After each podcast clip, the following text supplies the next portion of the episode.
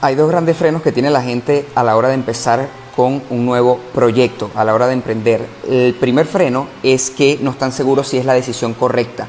Hay esta abstracción mental de que o tienes que coger el camino A, que tienes que coger el camino B y que tienes que estar muy seguro antes de empezar porque eso va a determinar el éxito. Y lo cierto es que eso no interesa porque tú puedes empezar por el A, por el B y al final la única forma de tú lidiar con la realidad, la única forma de aprender, la única forma de testear es comenzando y tú puedes empezar a caminar por el camino A y terminas en el camino B. Y lo segundo es que piensan que su idea no es lo suficientemente trascendental y que ya lo hace otra persona. Y el ejemplo perfecto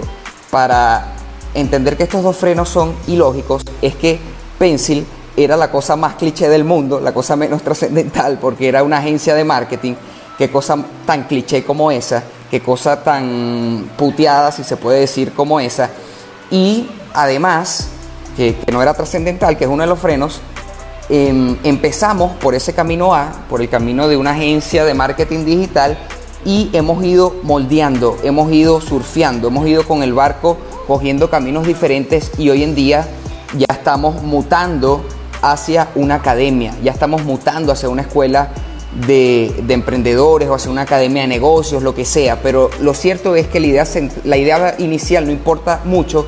porque tú vas a ir cambiando, tú vas a ir em,